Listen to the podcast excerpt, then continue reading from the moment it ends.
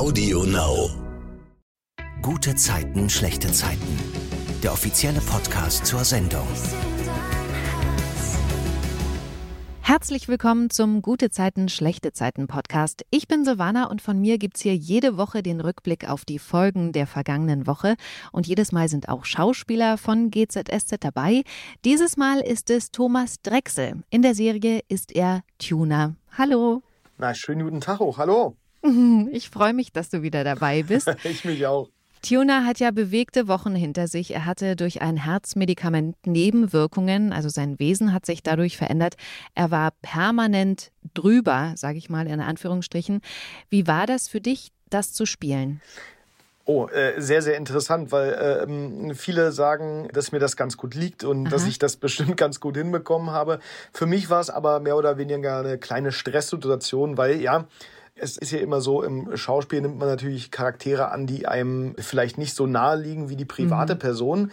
Und in dem Fall ist es halt noch ein bisschen extremer geworden. Also Tuna musste sich sehr aufdrängen, war sehr, sehr, naja, also nicht mehr so hm, gesettelt, sage ich mal, so wie sonst immer, sondern ist mehr extrovertierter, noch extrovertierter geworden und, äh, naja, hat immer mehr gestichelt und äh, wurde immer egoistischer. Und von daher war es in dem Fall wirklich, wirklich schwierig für mich, so zerstörerisch mit anderen Personen umzugehen. Also es war für mich nicht das Einfachste, mhm. muss ich sagen, so viel, naja, Leid unter die Menschen vielleicht zu bringen und so egoistisch zu sein. Ja, also nach den Szenen musste ich mich erstmal wieder ein bisschen setteln, wieder ein bisschen runterkommen. Tommy, du bist immer noch der Alte, kein Problem.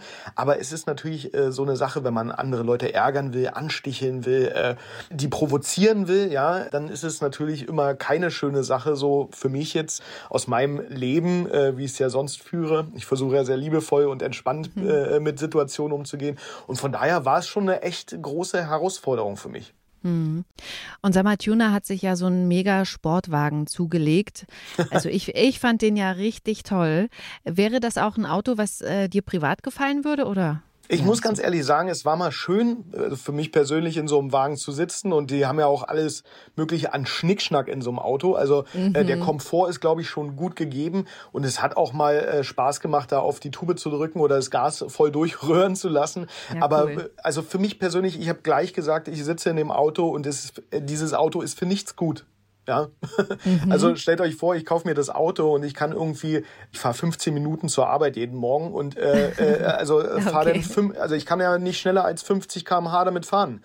Also mhm. wenn dann ist so ein Auto ja für Leute gut, die vielleicht äh, pendeln müssen zwischen was weiß ich Berlin und Köln, die jetzt irgendwie viermal hin und her fahren in der Woche und können diesen Motor auch wirklich ausreizen. Aber ganz ehrlich, wenn ich über Schotter fahre, wenn ich über lockere Steine fahre oder 50 in der in der Stadt, dann bin ich zwar der Erste an der Ampel, aber ich kann auch nicht schneller fahren als 50. Aber es ist ein schönes Auto, muss ich ganz ehrlich dazu sagen. Nicht viel Kofferraum, also ein Wochenend, äh, einen Wocheneinkauf kriegst du auch nicht rein.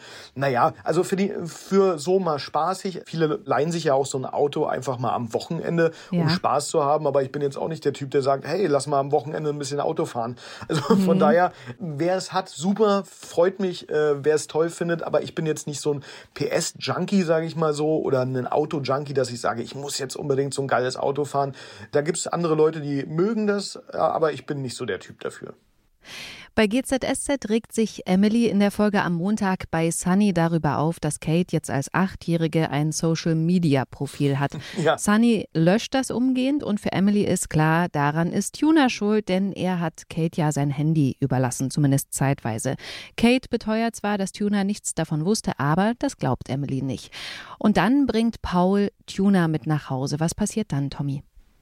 Ja, es ist natürlich jetzt eine kleine prekäre Situation und zwar bringt Paul natürlich Tuna mit nach Hause und stellt Emily vor Tatsachen. Das heißt, Tuna sei der neue Patenonkel von Kate oder der Patenonkel. Und das ist natürlich so eine Sache, die gefällt Emily gar nicht. Vorher war ja noch die Kaffeegeschichte gewesen, ja. dass äh, Tuna ihr Kaffee gegeben hat. Und das ist natürlich überhaupt nicht im Sinne einer Mutter, dass da jemand so rumfuchtet und denkt, er wäre jetzt hier der neue Aufpasser oder er denkt, mhm. er könnte mit dem Kind machen, was er wolle sozusagen. Mhm. Und das gefällt ihr überhaupt nicht. Und Emily sagt ja auch darauf, nein, einen Patenonkel wird es nicht geben, weil Sunny ist die neue Patentante. Tante. Ja. Was natürlich auch sehr witzig ist, weil Sunny nicht darüber Bescheid weiß. Also von daher, wir haben eine wunder, wunderschöne neue Situation, in der mhm. Emily mal wieder alles bestimmen will und der Rest der Gemeinde äh, weiß gar nicht so darüber Bescheid. Also von daher, also da gibt es noch viel Potenzial nach oben, sage ich mal mhm. so. Emily und Paul streiten sich dann über den richtigen Paten für Kate, während sich Sunny und Tuna dann zufällig treffen. Die macht gerade draußen so Fotos wieder von den Taschen und dann unterhalten sie sich über die ganze Sache. Sunny kann überhaupt nicht verstehen, warum Emily so heftig auf Tuna reagiert, aber sie hat eine Ahnung, Tommy. Welche? Sie vermutet, dass Tuna und Emily mal zusammen waren. Und das ist ja auch der Fall. Vor einigen Jahren war es so gewesen, dass Anne und ich eine wunderschöne Liebesstory spielen durften ja. und die auch ganz toll war, weil es sind so unterschiedliche Charaktere gewesen. Das heißt, da ist auf einmal diese Emily, die ja eigentlich auf Mode, auf Schönheit, aufs Äußere bedacht ist.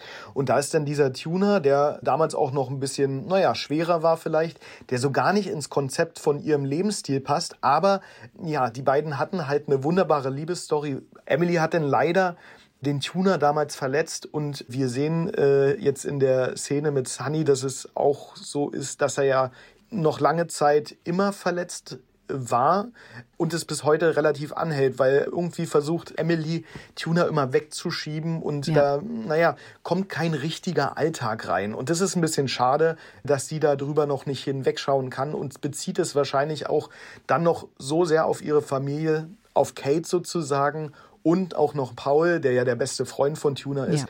Und von daher, ja, das ist, was sie eigentlich mit sich selber ausmachen muss, die Emily. Aber wir kennen jetzt Emily, sie macht das ungern mit sich selber aus und sie reflektiert sich eher selten und mhm. muss das halt immer auf anderen Rücken dann ausbalancieren, ja. Mhm.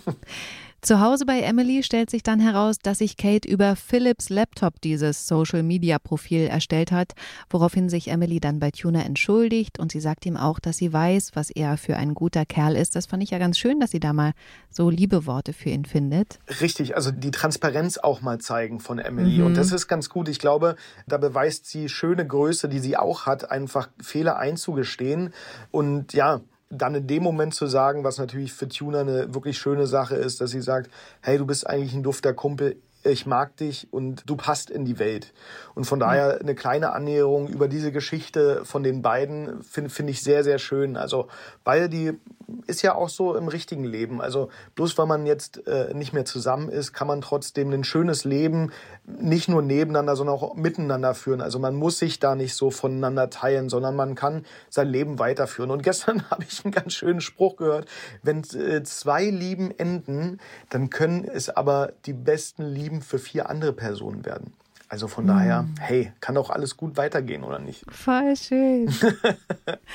Auf jeden Fall bieten Paul und Emily ihm dann nochmal offiziell an, Patenonkel zu werden. Da sagt er, naja, der macht es nur mit Sunny zusammen.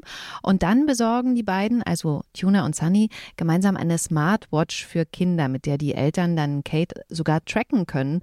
Was hältst du von so einer Möglichkeit? Ah, gute Geschichte, gute Geschichte. Also ich wusste nicht, dass es für Kinder sowas gibt, wo man das ein mhm. bisschen so, äh, sag ich mal, eindämmen kann, was sie sehen können und mit wem sie telefonieren können. Ich finde es, glaube ich, eine gute Sache. Also, weil ich glaube, ein Handy zum Beispiel gehört auch quasi heute schon in die Grundschule, kann man sagen. Also berichtige mich damit, äh, ich, ich habe keine Ahnung. Aber ähm, mhm. dass man natürlich gucken will, wo ist das Kind. Ich finde dieses Tracking ein bisschen schwierig. Also wo ist es GPS-mäßig, aber dass das Kind sich natürlich immer melden kann, wenn was ist, beziehungsweise ich das Kind anrufen, wenn was ist. Also das gehört einfach heutzutage dazu dass man auch, glaube ich, das Internet ein bisschen einstrengt, ist, glaube ich, auch ganz gut, weil da ja. es natürlich genügend Stuff im Internet, was halt jetzt nicht unbedingt für Kinder gut ist. Also äh, klar, wir haben das ganze World Wide Web für uns und wir können da viele Informationen raussammeln. Aber äh, es ist natürlich auch viel Content gegeben, naja, den Kinder noch nicht sehen sollten. Apropos Tracken, eine Frage habe ich noch. Hast du eigentlich eine Smartwatch und lässt dich von wem auch immer tracken? Nee, ich habe keine Smartwatch, muss ich ganz ehrlich sagen, weil ich, mhm. weil ich glaube, also eine Smartwatch ist nur, ja, also wenn ich eine Uhr tragen will, trage ich eine Uhr. Maren weiß ja jetzt, dass Shirin an Alexanders Unfall beteiligt war. Lilly hat ihr das gesagt. Das haben wir in der Folge am Freitag gesehen. Und Maren ist jetzt natürlich entsetzt. Sie will alle Einzelheiten wissen und Lilly erzählt ihr, was sie weiß. Maren gibt dann Shirin die Schuld an dem Unfall, weil Alex ohne sie noch leben würde. Und dann geht sie Shirin suchen. Sie glaubt nicht, dass niemand weiß, wo sie ist. Und sie legt sich deswegen mit John an und fleht auch Toni nochmal an, ihr das Video zu zeigen. Die hat ja, ja privat ermittelt und dann ein Taxi gefunden, das den Unfall zufällig aufgezeichnet hat. Mhm. Und dann nimmt Maren den USB-Stick mit dieser Aufnahme mit und guckt sich das Video aus dieser Taxi-Dashcam gemeinsam mit Tanja und Lilly auf der Couch an und ist natürlich total überfordert. Sie weint und schluchzt und dann unterhalten sich Tanja und Lilly, ob es vielleicht falsch war, Maren das Video zu zeigen. Was sagst du? Ja, es ist sehr, sehr interessant, diese Geschichte, weil wir wollen natürlich immer für solche Ereignisse wissen, was los ist. Also wir brauchen Informationen, um uns zu beruhigen, um ein Ziel für einen selber zu bekommen, um einen Abschluss zu schaffen, weil Unwissenheit, das macht uns Kürre meistens. Mm, jetzt ist natürlich die Frage, klar, sie macht sich auf dem Weg, um Fragen beantwortet zu bekommen, legt sich da mit John an, äh, was auch, ja, es ist, es ist, glaube ich, sehr natürlich, alles Mögliche auszuprobieren, um an die Antworten zu kommen. Die Fragen müssen beantwortet werden. Und das ist schwierig für uns äh, davon frei zu machen, um einfach diese Dinge zu akzeptieren, wie sie sind. Äh, meistens wollen wir in solchen Fällen natürlich immer einen Schuldigen finden, auch wenn jemand im Krankenhaus verstirbt, zum Beispiel an einer OP. Ja. Wir machen den Chirurgen dafür verantwortlich zum Beispiel, der vielleicht sein Bestes getan hat. Aber wir versuchen natürlich irgendeinen Grund, irgendeinen Schuldigen, menschlich vielleicht auch zu finden, um uns selber zu beruhigen. Ob es uns damit besser geht, ist halt immer die Frage. Ich glaube eher nicht äh, weil die Dinge sind gegeben und sie, man muss die Dinge akzeptieren, so wie sie sind. Aber äh, in solch einer Ausnahmesituation ist es natürlich so, dass man, dass man versucht, wirklich für sich ins Reine zu kommen, weil wenn ich es weiß, sozusagen, dann kann ich damit abschließen. Mhm. Nun ist jetzt, ist es bei so einem Unfall nicht gerade besser, sage ich mal so, weil man weiß immer nicht, wie das Ganze vonstatten gegangen ist und ob es mich beruhigt, ob ich sage, okay, die Shirin hat keine Schuld daran oder ob ich mich eher daran aufheize und sage, ja, Shirin hat hundertprozentig Schuld daran. Das ist halt immer so die Sache. Dann sucht man den Schuldigen und dann sind natürlich Gefühle wie Wut, Rache auch nicht weit. Und das bringt aber einen persönlich auch nicht weiter, um mit seiner, seinen Schmerzen zurechtzukommen. Mhm. Und sie weiß natürlich auch nicht, wie Shirin sich in dem Moment fühlt. Wir wissen es natürlich als Zuschauer, aber das ist eine ganz, ganz heikle Situation. Ich kann sie verstehen, also ich, ich versuche es zu verstehen, wie sie handelt und es ist auch okay so, dass sie es macht. Aber ob sie damit dann für sich ins Reine kommt, ist die große, große Frage, ja. Und ja. Dann ist natürlich auf der Seite Lilly, ist es richtig, dass wir das Video gezeigt haben oder ist es nicht richtig? Es gibt kein richtig oder falsch. Es gibt dieses Video, sie hat es gesehen und so ist der, der Stand jetzt und damit gilt es umzugehen. Ja, also ähm, es ist ja immer so, hätte man sie im Unklaren gelassen, dann hätte sie sich wahrscheinlich ihr Leben lang gefragt, wie es abgegangen ist und hätte dann irgendwann vielleicht nach Jahren einen Frieden gefunden oder hätte gesagt, ach, wer weiß, wie alles äh, anders gelaufen wäre. Jetzt hat sie halt den Punkt, okay, Sherin hat mit dran Schuld. Ob es ähm, ja für sie besser ist, dann aus ihrer Trauerphase rauszukommen, bezweifle ich. Aber also mhm. es wandelt sich, glaube ich, nur um diese negativen Emotionen, die wir haben, Trauer und was wäre, wenn in Wut, Rache. Und das ist auch keine gute Geschichte. Mhm. Maren zieht sich dann ins Schlafzimmer zurück und guckt sich dort immer wieder das Video an, spult die Szene, wie Alex geschubst wird, immer wieder vor und zurück in Dauerschleife. Nihat ist von seiner Meditationsreise zurück und bekommt von Leila erzählt, dass Shirin das Vereinsheim verkaufen will. Er ruft seine Tante an mit der Bitte, dass sie Shirin sagt, dass sie sich bei ihm melden soll, weil er mit ihr über den Verkauf sprechen will. Und dann ist er dabei, wie die Maklerin dem potenziellen Käufer des Vereinsheims das Lokal nochmal zeigt und verspricht, dass ihre Jobs sicher sind. Das wiederum redet ihm Gerner dann aus, den er im Mauerwerk trifft. Gerner sagt, der potenzielle neue Chef beschäftigt seine Mitarbeiter wohl generell auf Niedriglohnniveau. Daraufhin lädt Nihat die Maklerin ins Vereinsheim ein, hat sich extra schick gemacht, einen Anzug angezogen und flirtet dann natürlich so wie man Nihat kennt, ein bisschen mit ihr. Als er aber sagt, dass er auch Interesse hat, das Vereinsheim zu kaufen, bricht sie das Ganze ab, nennt ihn einen gescheiterten Juristen und sagt ihm, so viel Geld würde ihm sowieso keine Bank geben.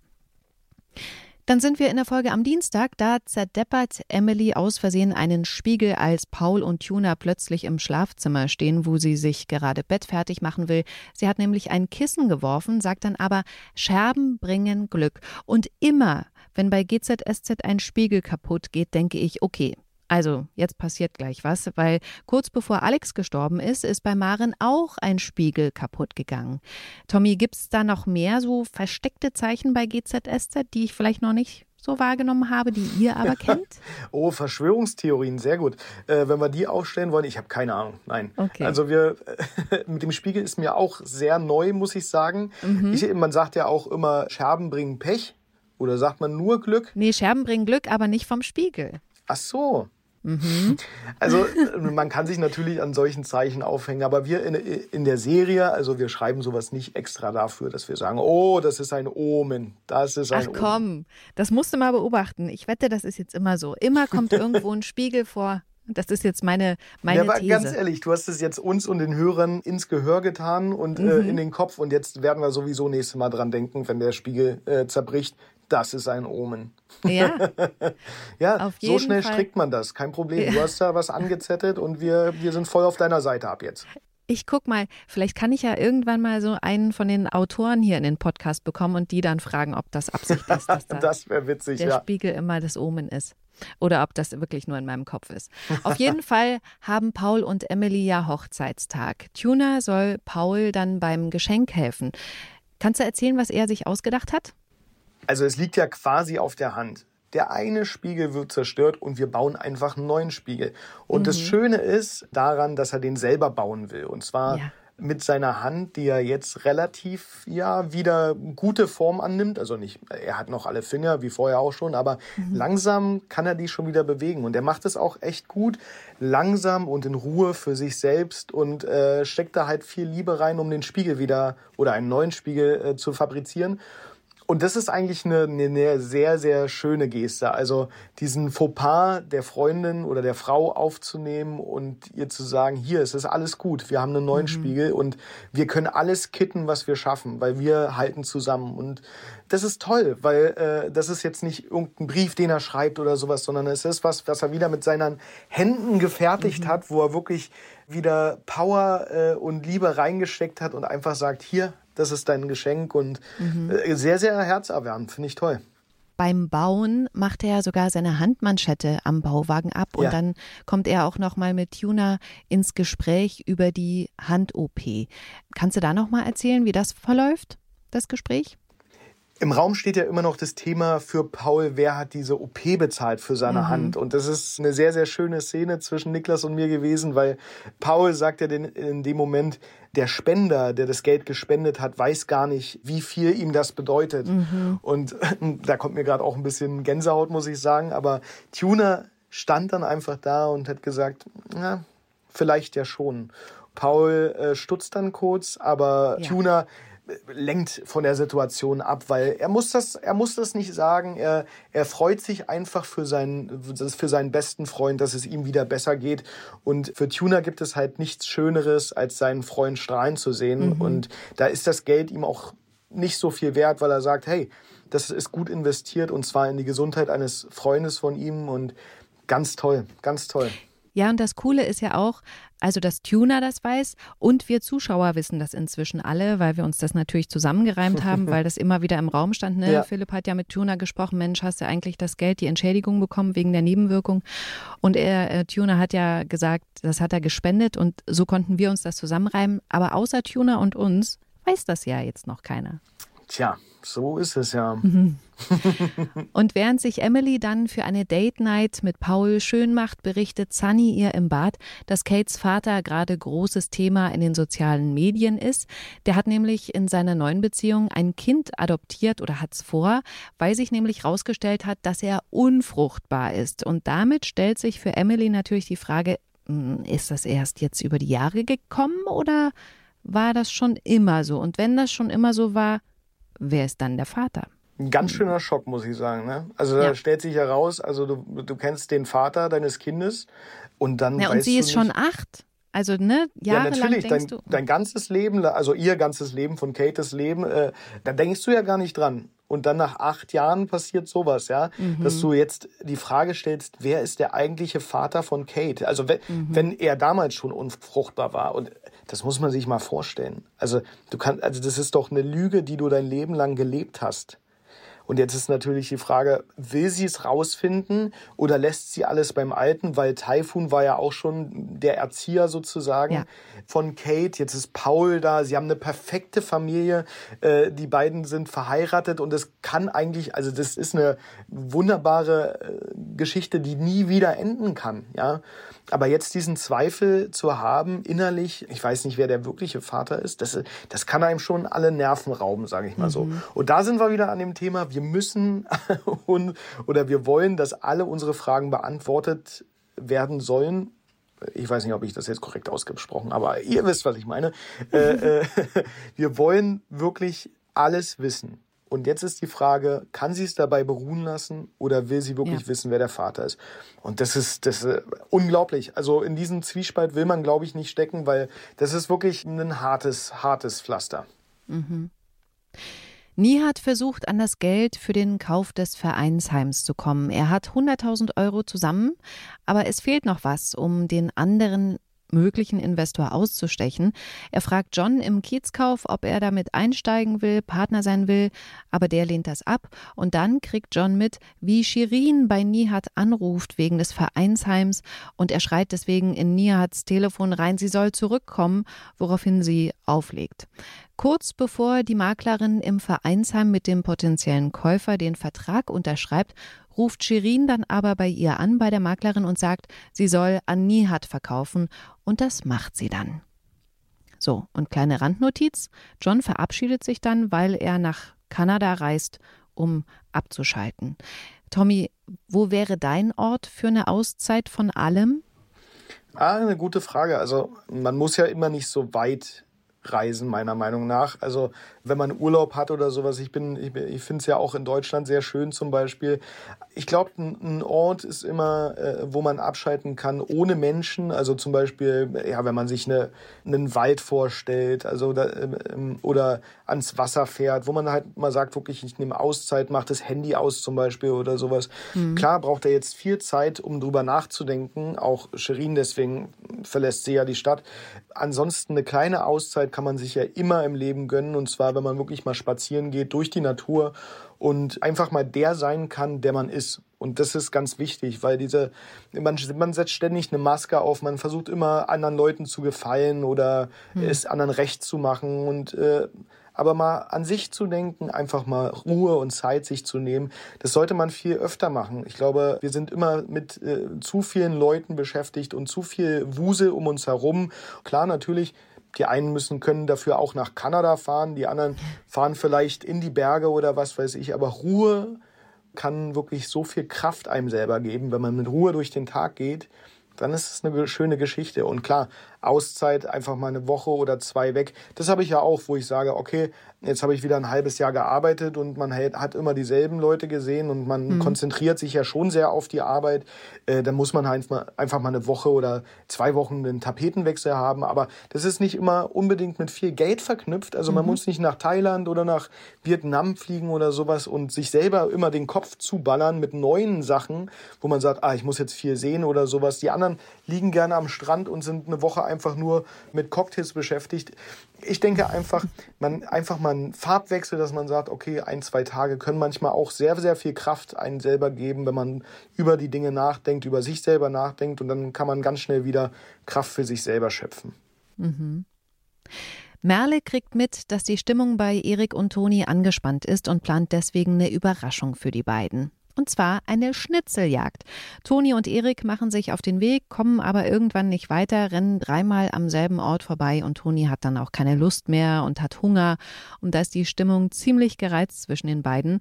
Merle hat derweile an einem See ein Picknick aufgebaut. Das ist der Ort, an dem Toni und Erik ihr erstes Date hatten. Und irgendwann bemerkt sie, dass der Zettel mit dem letzten Hinweis zum Ziel auf der Decke liegt. Ein Zettel, den Jonas eigentlich verstecken sollte. In der Folge am Mittwoch beratschlagen Toni und Erik dann, wie sie auf die Lösung kommen könnten. Das Motto der Schnitzeljagd ist ja nicht der Weg ist das Ziel, sondern das Ziel ist das Ziel. Tommy, wie siehst du das? Was ist das Ziel? Äh, ich glaube, also ja, wo ist das Ziel? Genau, das muss, glaube ich, jeder sowieso für sich selber bestimmen. Ja. Wahrscheinlich ist es in dem Fall, was ich interpretieren würde, die Liebe ist das Ziel, natürlich. Mm. Aber ich sage mal so, wir, wir stecken uns im Leben so viele Ziele, die wir erreichen wollen. Lass uns zum Beispiel nehmen, ja, wenn die Rente ist, ja, dann fühle ich mich wohl. Dann bin ich frei, dann kann ich machen, was ich will. So, mhm. so jetzt bin ich aber 33 und habe mindestens noch 30, 35 Jahre zur Rente.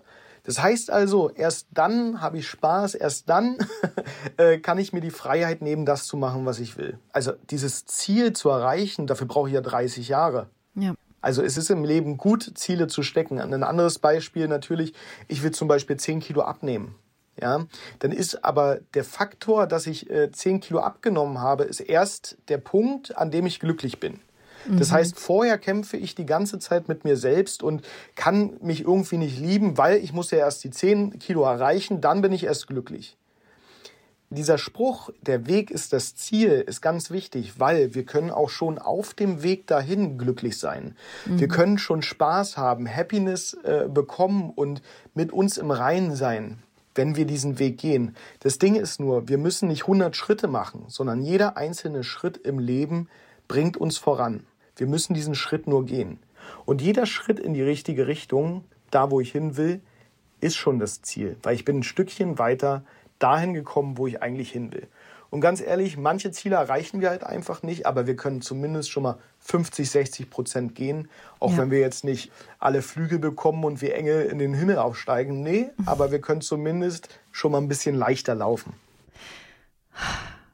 Weißt du, und jetzt haben wir noch so viel Podcast vor uns und du hast schon eigentlich so was Tolles gesagt, dass ich am liebsten abschließen würde. So ein schönes Schlusswort, weil Wirklich. Also ich könnte mich mit dir auch super lange darüber unterhalten. Gerade was du gesagt hast, wenn du 33 bist und sagst, okay, ich bin dann ab der Rente glücklich, das ist auch sowas, was mich so begleitet hat durch einen Todesfall im Freundeskreis. Ne? Ja, ja. Also weil derjenige hat sein Leben bis dahin so gelebt, jeden Tag, ne? Und dann war irgendwann sein letzter und das ist das, was der Seelsorger mir dann im Nachhinein gesagt hat. Guck mal, der hat sein ganzes Leben jeden Tag so gelebt, als würde es sein letzter sein. Und er hat nichts verpasst. Das haben manche Leute nicht erlebt, die sind 80 geworden. Und darum und das, geht es ja. Das fand ich so toll. Wir haben so viel, so viel Groll jeden Tag und regen uns über Sachen auf und lebe so, wie es dein letzter Tag ist. Und es soll jetzt nicht heißen, dass du jetzt nicht überschwänglich und ich muss jetzt je, ich muss jetzt alles und ich muss, muss, muss, muss äh, ja. und setz mich dadurch unter Druck. Nein, aber wenn du dein Leben so lebst, als wäre es dein letzter Tag, dann würdest du auf viele Sachen anders reagieren. Das heißt, wenn dich jemand auf der Straße anhubt und du sagst, ja. ey, ich muss jetzt nicht wütend sein, das ist mein letzter Tag hier. Also ganz ehrlich, mhm. den genieße ich. Darum genau. geht es. Wir müssen natürlich unter zwei, äh, bei zwei Sachen unterscheiden, weil ich mich natürlich auch mit Ernährung äh, auseinandersetze. Ich muss jetzt nicht äh, jeden Tag ein königliches Festmahl essen, als wäre es meine letzte Mahlzeit. Ja, mhm. natürlich versuchen wir so lange wie möglich zu leben und das ist halt auch unser Problem. Wir glauben, dass unser Leben endlos ist, dass wir 100, dass wir 150 Jahre werden. So leben wir weil, ach, das kann ich morgen noch machen. Ja. Ich rede jetzt nicht von der Steuererklärung, mach die um Gottes Willen morgen. Also ja. da bin ich auch ein Typ, da ich setze mich nicht gerne an sowas ran oder so, was mir nicht gefällt. Aber wenn du was vorhast, dann mach es. Mhm. Und wer, wer hindert dich daran? Erfüll dir doch deine Träume im Leben und leb so, wie du es gern hättest und ja. als wenn es dein letzter Tag wäre. Und das ist es halt, also warum auch viele zur Rente zum Beispiel krank werden.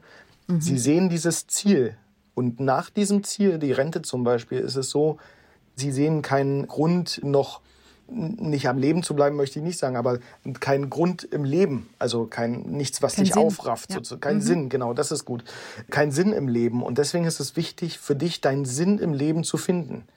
Da müssen wir aber auch selber alle in uns schauen und zu gucken, was ist denn unser Sinn des Lebens und das ist eine ganz, ganz große ganz, ganz harte Kiste, das mit sich selber auszumachen und zu gucken, was will ich denn eigentlich? Was ist mein Sinn? Wozu bin ich hier? Was will ich noch erreichen? Und nicht und tausende von Ziele haben, sondern einfach mal den Sinn des Lebens für dich finden und daran zu arbeiten. Stück für Stück. Wenn du es nicht schaffst, dann ist es kein Problem. Aber du kannst darauf hinarbeiten. Mhm. So, kommen wir mal wieder zur Serie. da war ja noch was, genau. Der Kern des Podcasts.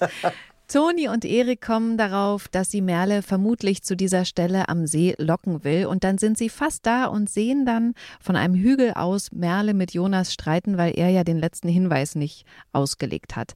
Und dann liegen Toni und Erik irgendwann auf der Picknickdecke. Merle und Jonas sind weg.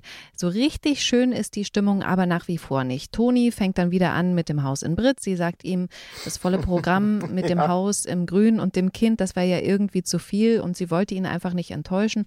Aber er sagt, er ist froh, dass sie jetzt endlich was gesagt hat. Und sie soll auch das nächste Mal sagen, wenn irgendwas ist. Und dann fangen sie an, sich so zu foppen. Sie gehen mit hochgezogenen Hosenbeinen ins Wasser und fangen an, sich voll zu spritzen, bis sie komplett nass sind und dann mit Klamotten schwimmen und ähm, sogar mit dem Kopf untertauchen und sich dann anschreien, dass sie sich lieben. Und da äh, frage ich dich mal nach einem Insight. Das sah aus wie eine Szene, die beim ersten Mal sitzen musste. Also weil das ganze Haare föhnen, trockene Klamotten wieder anziehen, alles nochmal neu, das ist ja bei sowas eigentlich kaum zu machen.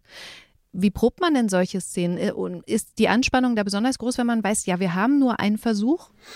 Ich glaube, ich glaube, gerade solche Szenen funktionieren daraus, dass man sie miteinander spielt und wirklich fühlt. Also was die beiden da vor der Kamera machen, das ist, das ist eine unglaublich schöne Geschichte, weil beide Schauspieler sind sehr, sehr professionell und leben die Rollen aus dem Herzen heraus. Da geht nichts dagegen zu sagen, weil diese Liebesgeschichte zwischen den beiden ist ganz, ganz toll und die bringen das auch super rüber. Natürlich ist es so, dass wir solche Szenen äh, nicht tausendmal drehen können wegen Föhnen etc. Wir ja. haben natürlich auch ein bisschen mehr Zeitdruck als andere Produktionen, die jetzt einen Kinofilm, wenn du eine Szene so, diese Szene über einen Tag drehst, na, da kannst du dich tausendmal äh, trocken föhnen. Das ist kein Problem.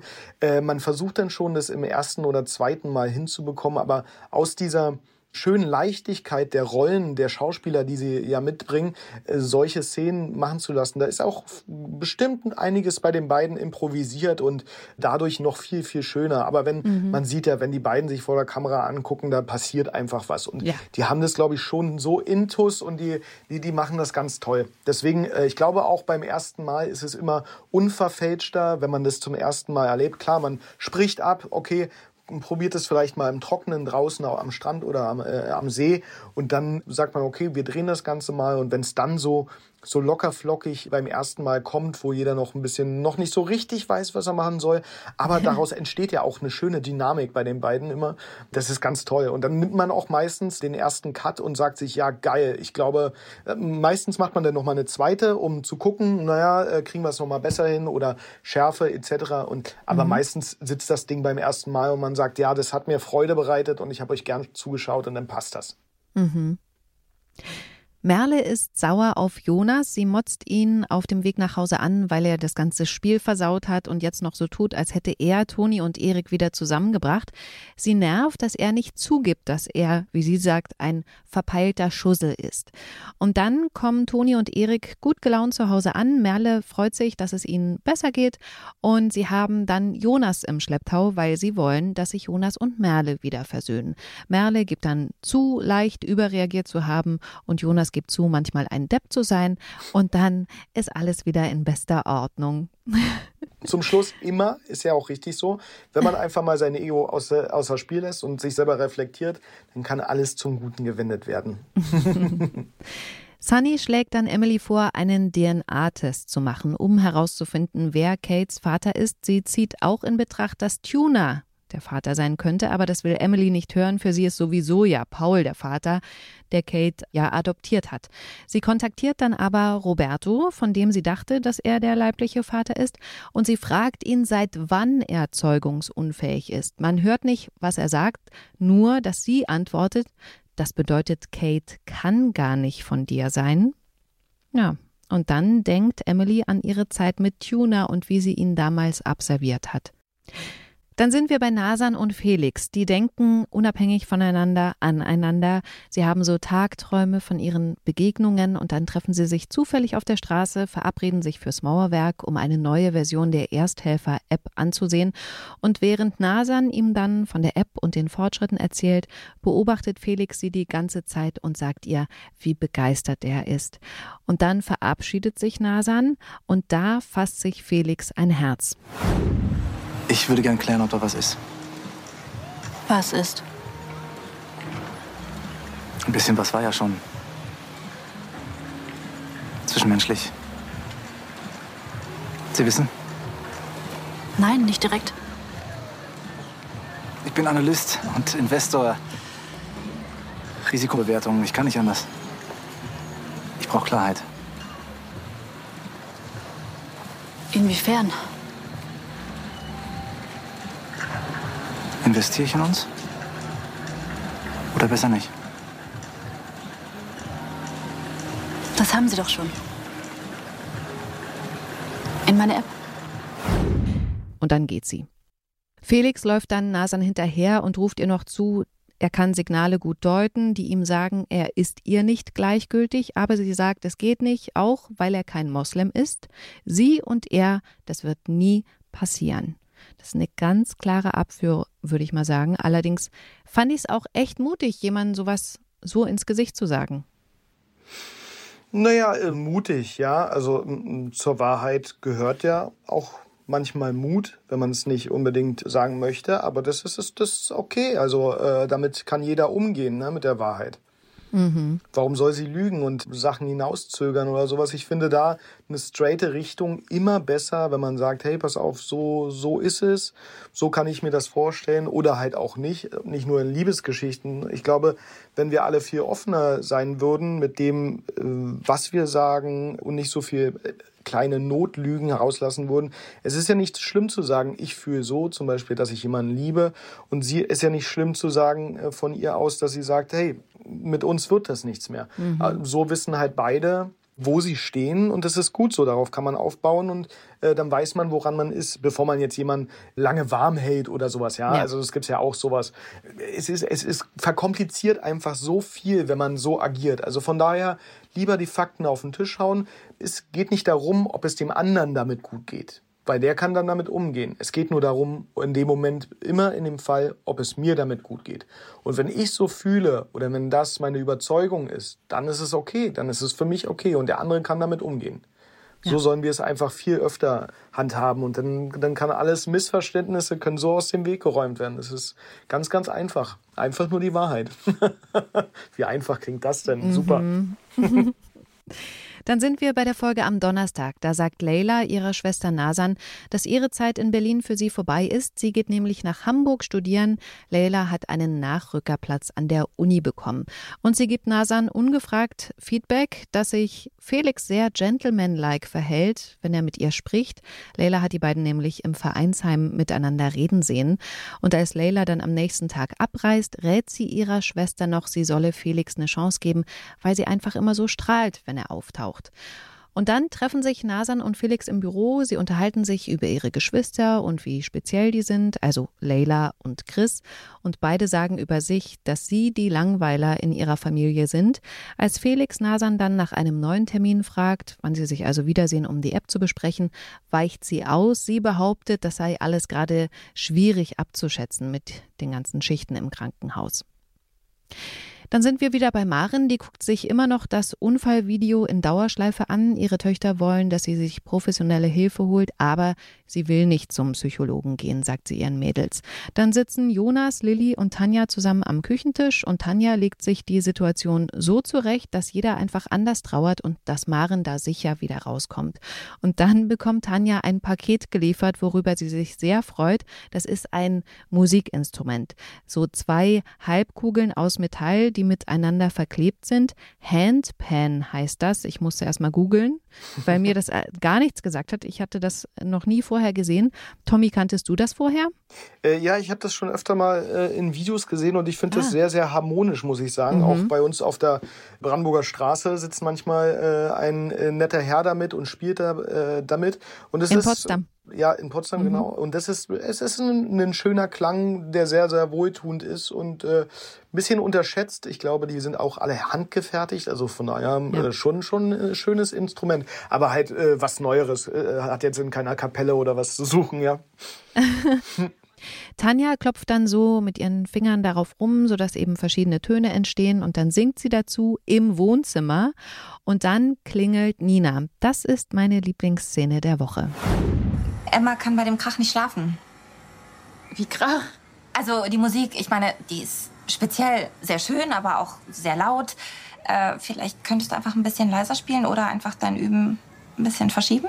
Okay. Cool, danke.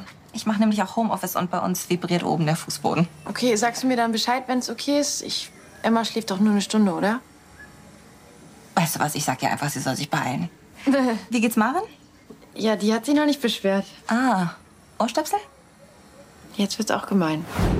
Daraufhin geht Tanja dann mit dem Instrument raus vor die Tür und kifft dabei.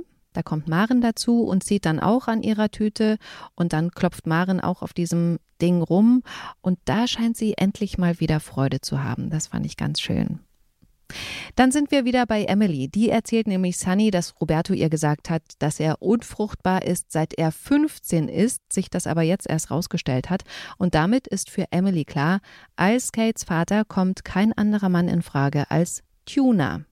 Das macht ihr aber Angst. Warum, Tommy?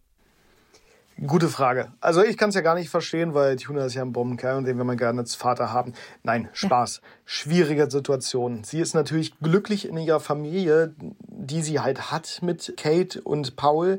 Und äh, sie hat ganz einfach Ängste dahingehend, dass ihre heile Welt, diese schöne Familie, die sie sich liebevoll aufgebaut hat jetzt mit den beiden, dass das halt einfach kaputt geht, dass irgendjemand dazwischen grätschen kann. Ja, und dass Tuna auch Kate jetzt alle zwei Wochen bei sich haben will und und genau, wie es dann auch für Paul ist, ne? Das sind natürlich die Sachen, die halt noch weiter, wenn man weiter spinnt, was denn noch dazukommt, was man sich alles ausmalt. Ja. Man malt sich ja so viel im Leben immer aus, wie schlimm es dann wird und immer nur den Worst Case, also das Schlechteste und nie immer das Gute, weil man hat natürlich Ängste. Und das mhm. ist natürlich, dass sie natürlich irgendwo Kate aufgeben muss, beziehungsweise äh, äh nicht mehr so oft bei sich hat, beziehungsweise dann gibt's vielleicht ein geteiltes Sorgerecht. Jeder hat äh, Sorgerecht 50-50 und ja. äh, Tuner will halt eine Woche Kate haben und eine Woche kriegt es Emily und so. Naja, dieser ganze Rattenschwanz, der da dran hängt, was halt nicht schön für eine Mutter ist gerade, die, äh, die liebevoll äh, mit ihrem Kind umgeht.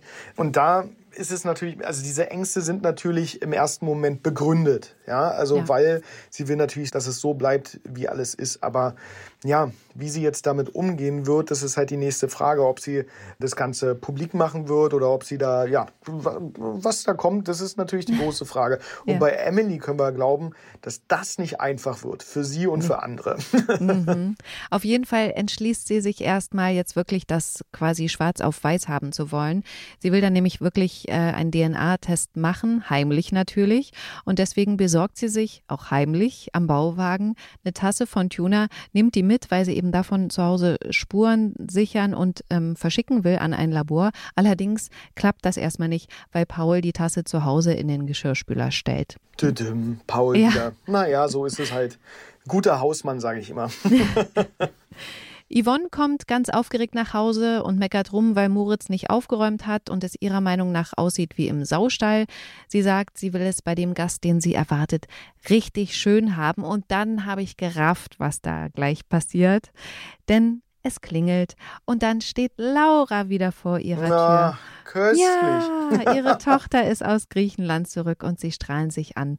Wie findest du, dass Laura wieder zurück ist? Super. Also ja. rein privat. Ich habe jetzt mit ihr noch nicht äh, gespielt seitdem, aber mhm. ich mag Chrisanti sehr, sehr, sehr gerne und äh, wir haben viel gespielt früher, als es ums Vereinsheim ging, als Tuna noch das Vereinsheim hatte und äh, Laura hatte halt dazwischen gefunkt. Also sie ja. war auch, der Charakter ist auch nicht der einfachste, muss ich ganz ehrlich sagen, äh, oder mhm. der, nicht der sympathischste, aber als Kollegin muss ich sagen, ganz, ganz nettes Mädchen, spielt wunderbar auf den Punkt und man kann sich wirklich sehr, sehr auf sie verlassen. Von daher hoffe ich, dass wir in der nächsten Zeit wieder mehr miteinander zu tun haben, mhm. aber auch für die neue Konstellation, also für die Mama und für den Lenny, das ist, das wird ganz toll, glaube ich. Ich äh, bin da gespannt, ja. Für alle, die es nicht mitgekriegt haben, Lenny ist Rolle Moritz. Genau, richtig, ja. Ja. In der Folge am Freitag redet Sunny Emily ins Gewissen, dass sie mit Tuna und Paul reden soll und auch Kate natürlich nicht verheimlichen darf, wer ihr wahrer Vater ist. Ganz lustig ist dann die Szene, in der Paul Tuna seine Tasse auf der Straße übergibt, die ja plötzlich in der Spülmaschine bei ihm war und eben nicht mehr im Bauwagen. da zweifelt äh, Tuna auch ein bisschen an sich selbst, glaube ich. ja, naja, ähm, Auswirkungen der Medikamente vielleicht. Ja. Gute Frage. Mhm. Aber manchmal ist man ja ein bisschen schusselig im Kopf. Also von daher, das kann schon mal vorkommen vorkommen, aber sollte nicht so oft vorkommen. und dann gehen die beiden zu Pauls alter Werkstatt. Warum? Naja, also äh, die Werkstatt steht ja jetzt wieder sozusagen zum Verkauf und jetzt ist die Frage, äh, will der Paul denn gerne die Werkstatt wieder zurückkaufen?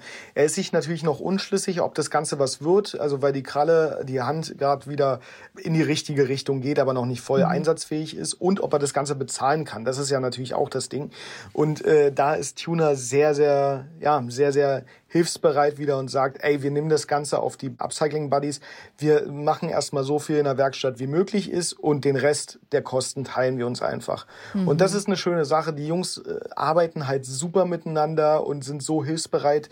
Ich glaube, und da. So loyal auch, ne? So Geil. loyal, genau. Da passt mhm. halt kein Blatt dazwischen. Und das ist das Schöne, diese Männerfreundschaften, die wir einfach auch erzählen.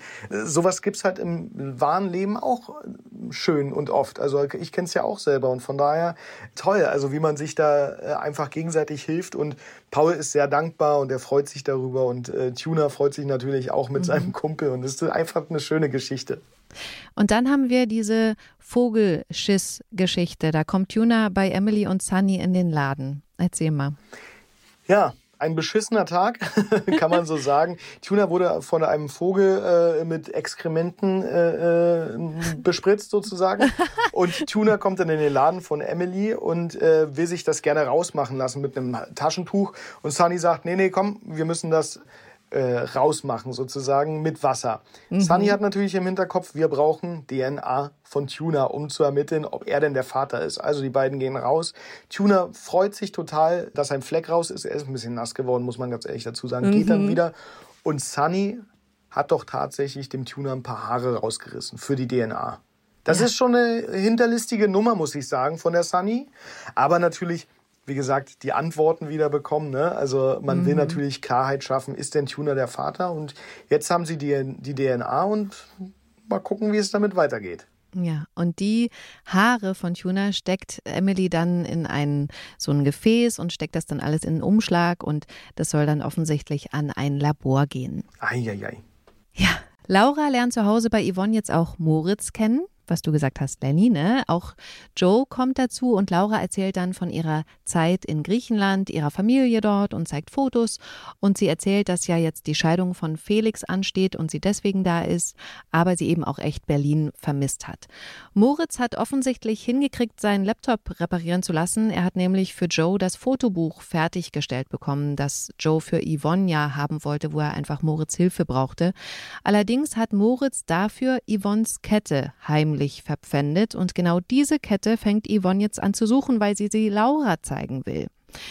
Und dann gehen Moritz und Joe ins Mauerwerk Essen holen und während sie warten, sprechen sie über den Ruf von Menschen. Lauras Ruf ist ja nicht so gut, aber Gerner lobt Moritz, dass er sich da jetzt einfach seine eigene Meinung bildet.